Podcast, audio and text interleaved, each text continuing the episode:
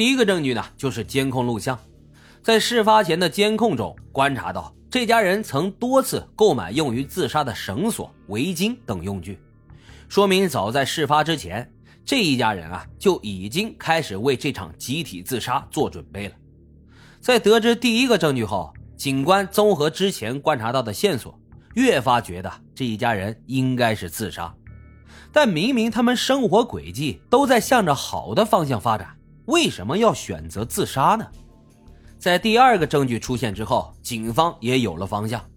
警员们在案发现场发现了一处疑似祭祀类活动留下的灰烬。难道这场集体的自杀真的如同新闻媒体猜测的那样，是一场邪教的祭祀活动吗？又或者是这家人集体中邪了呢？要说到中邪，警方又搜寻到了第三个线索，这和离世的一家人当中的小儿子拉里特有关。一九八八年，拉里特曾经遭受过一场严重的自行车事故，头部受了重伤。二零零四年，拉里特因为工作原因和老板发生了争执，被老板暴打之后锁在店里，差一点被一把火给烧死。然后啊，可能是精神遭受了严重打击。拉里特就失去了说话能力，一直保持着沉默。身边的人呢都觉得他不正常，但在当时啊，却没人带他去做治疗，因为他们觉得只有疯子才会去看精神科的医生。但之后奇怪的事情就发生了。二零零七年，在拉里特的父亲去世之后，拉里特忽然就恢复了正常。之后因为精神障碍，原本被家人排斥孤立的他。一夜之间就变成了家里的领头羊。看到这些资料啊，阿米尔警官怀疑当时的拉里特已经产生了严重的心理障碍，但并没有得到及时的治疗，为之后的中邪也埋下了隐患。这三个线索出现之后，一家十一口人因为自主原因集体自杀的真相似乎已经是板上钉钉的事情了。可是警官想到他们怪异的死状。总感觉啊，还有一些证据没被发现。为什么他们在中邪甚至是集体自杀之前没有任何的征兆呢？而恢复了正常生活能力的拉里特，为什么能成为整个家族的领导人物？按理来说，如果拉里特有精神障碍的历史，哪怕他在之后恢复健康，也可能被迂腐的人当作怪物，不被重视。阿米尔警官总感觉。这场案件背后还埋藏着什么不为人知的秘密？就在这个时候，一个新的证据出现了，让整个案件也彻底的真相大白了。警方找到了这十一名遇害者的日记本，里面记录着整个事件的始末，以及他们集体自杀背后的真正原因。当警察读完这些日记后，只感觉百感交集。这些日记大多数是以第一人称的口吻出现的。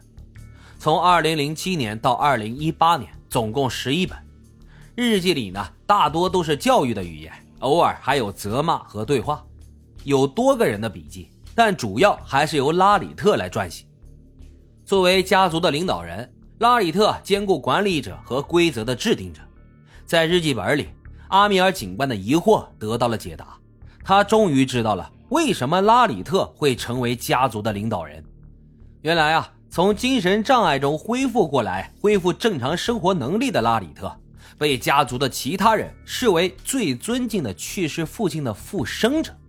也就是说，在拉里特恢复过来之后，在其他家人的眼中，他就不再是小儿子拉里特了，而是带领家族走向兴盛的父亲的化身。所以在之后呢，拉里特就在家族中掌握了绝对的话语权，其他人都对他言听计从。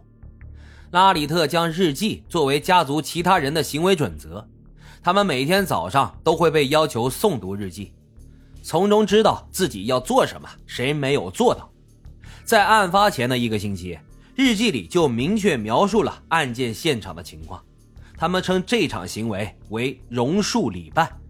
在这场仪式里，每个人必须诚心忏悔自己的罪恶，双眼被蒙住，保持心无杂念。等到七天过后，他们就会获得重生。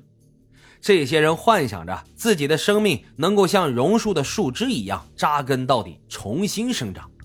但是没有想到，等待他们的却是无尽的黑暗。而这场榕树礼拜也是拉里特一手指挥的。看完了这一切，阿米尔警官是感慨万千呀。他没想到，导致这一家人死亡的并不是强大的黑暗势力，而是迂腐的思想。轰动一时的十一口人上吊自杀事件也草草就落下了帷幕。老白也没想到，这案子的最后居然是这样一个结局，实在是令人唏嘘不已呀。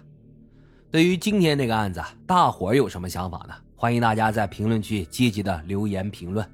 好了，今天的老白茶馆就是这样，感谢大伙儿的收听，咱们下期再会。